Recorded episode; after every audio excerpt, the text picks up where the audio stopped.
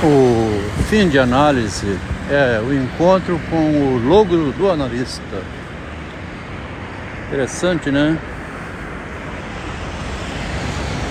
O encontro com o logro não é exatamente só do analista. Não consta em lugar nenhum que Kierkegaard tivesse ido a um analista para descobrir a queda, né? Que a linguagem é um logro. Aí ele foi salvar o eu dele.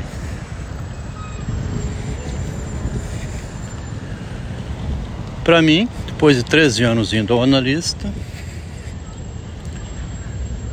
bati de frente com o fim de análise.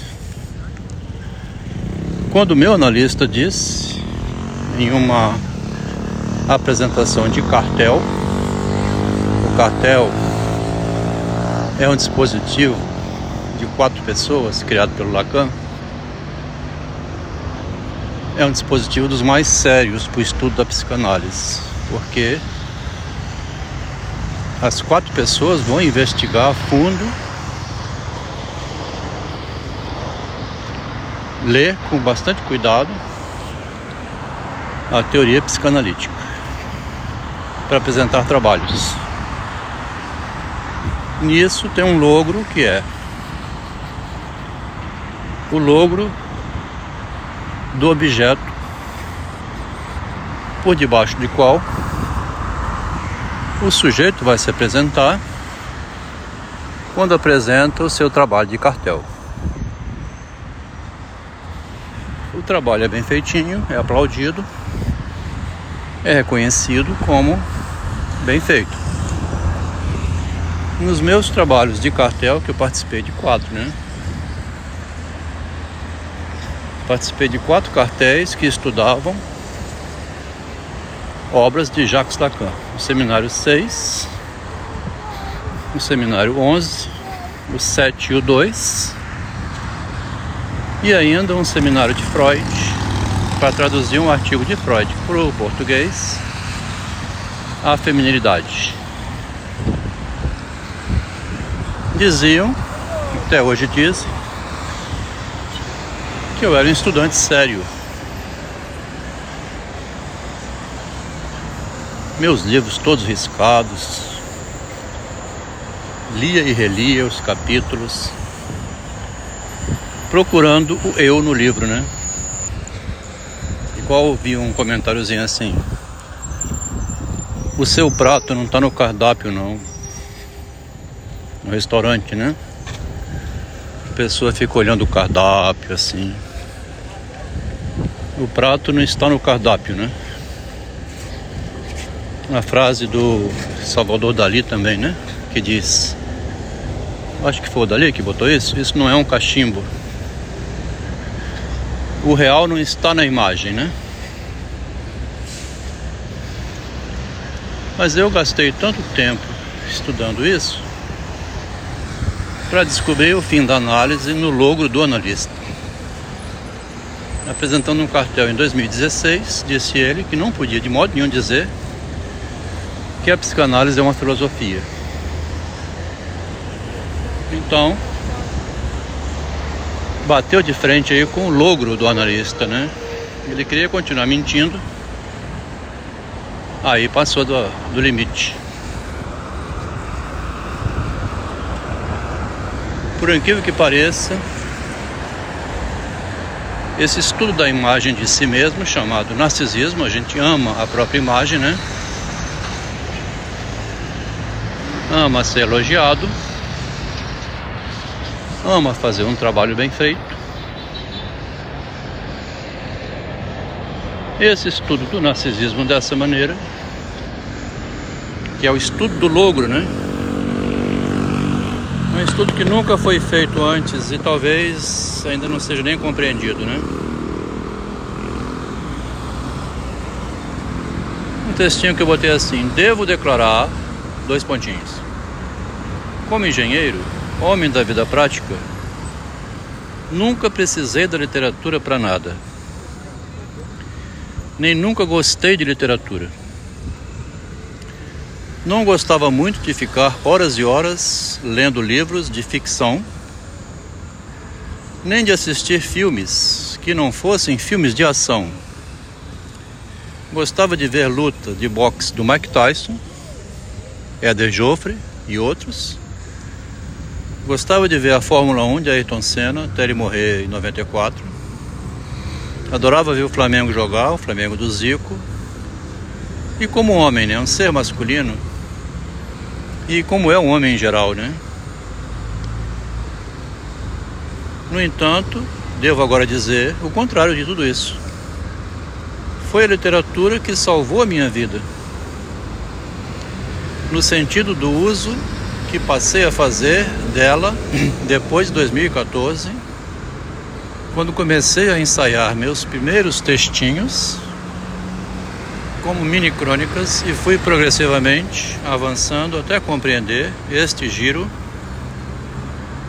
Primeiro indo à realidade objetiva, que é o falado, falado antes da engenharia, né?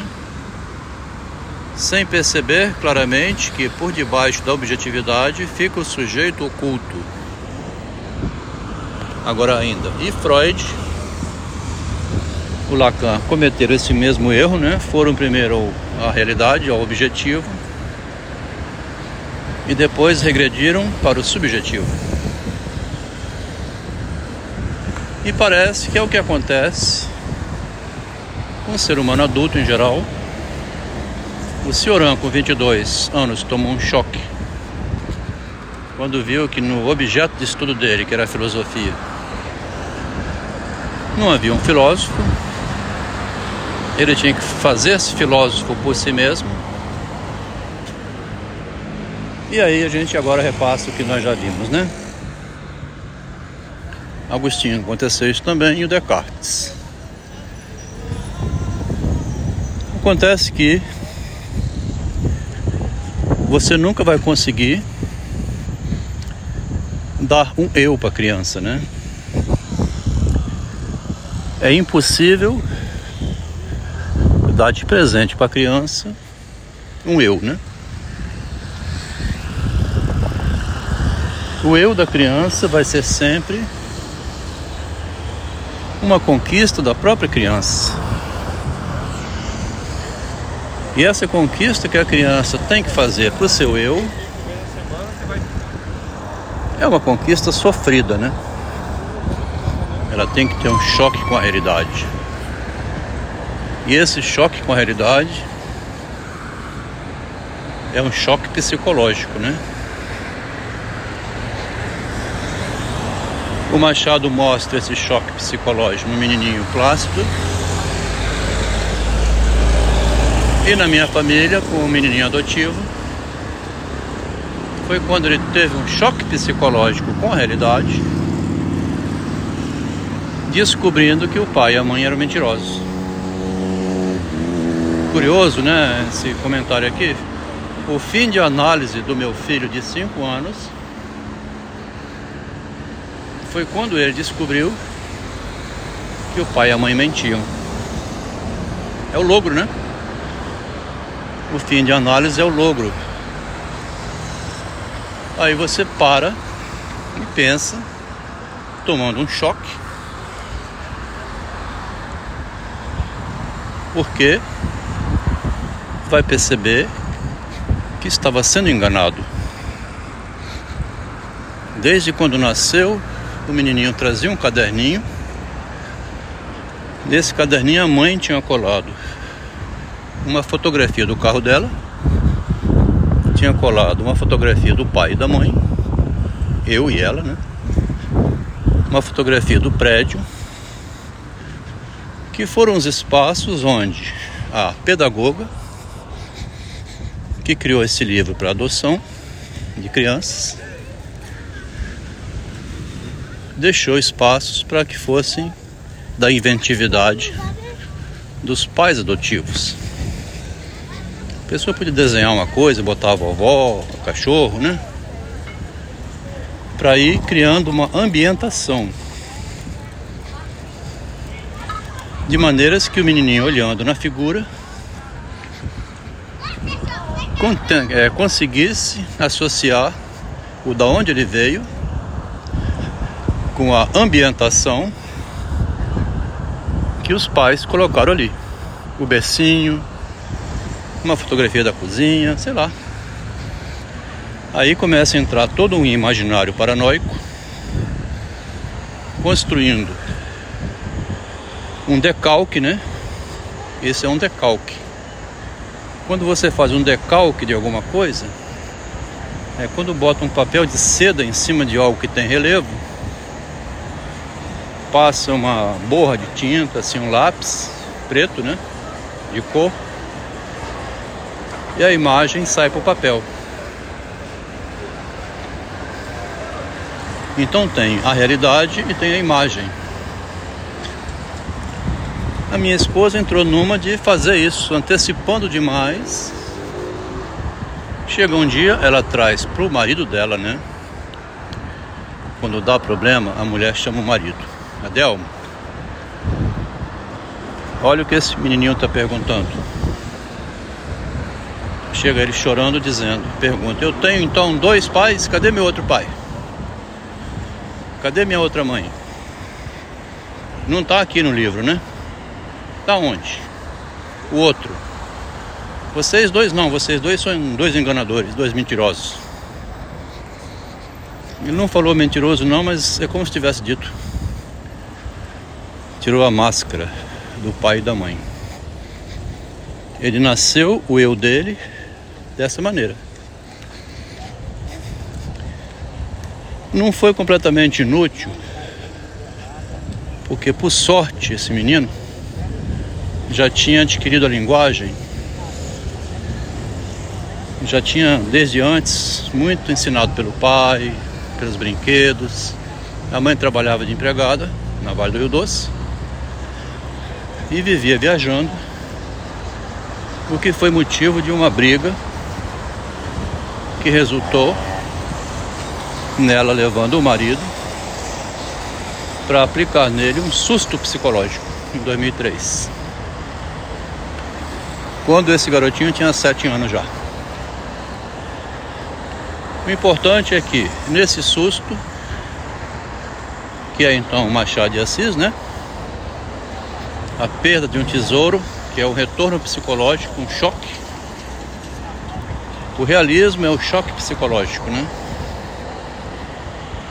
Então encontrou o real, o garotinho de 5 anos, encontrou o real dele, né? Que é o eu dele frente à realidade. Quando ele tomou um choque. Mas como dito, ele já tinha a linguagem, já falava muita coisa, mas ainda não compreendia a falsidade como passou a compreender. A partir daí ele conseguiu fazer metáforas, né? Compreender as mentiras das palavras. Por sorte, como dito, quando ele conquistou o eu, ele já tinha uma linguagem para conquistar esse eu. Porque a mesma mulher que quis ensinar o eu ao menino, depois 20 anos depois, o neto, a caminho do autismo, impediu que o esposo dela fosse conduzindo o menino para ele encontrar a si mesmo na realidade, né? Sem dar choque nenhum. A própria realidade já é assustadora por si mesma, no enfrentamento com o mundo, longe da mãe, né?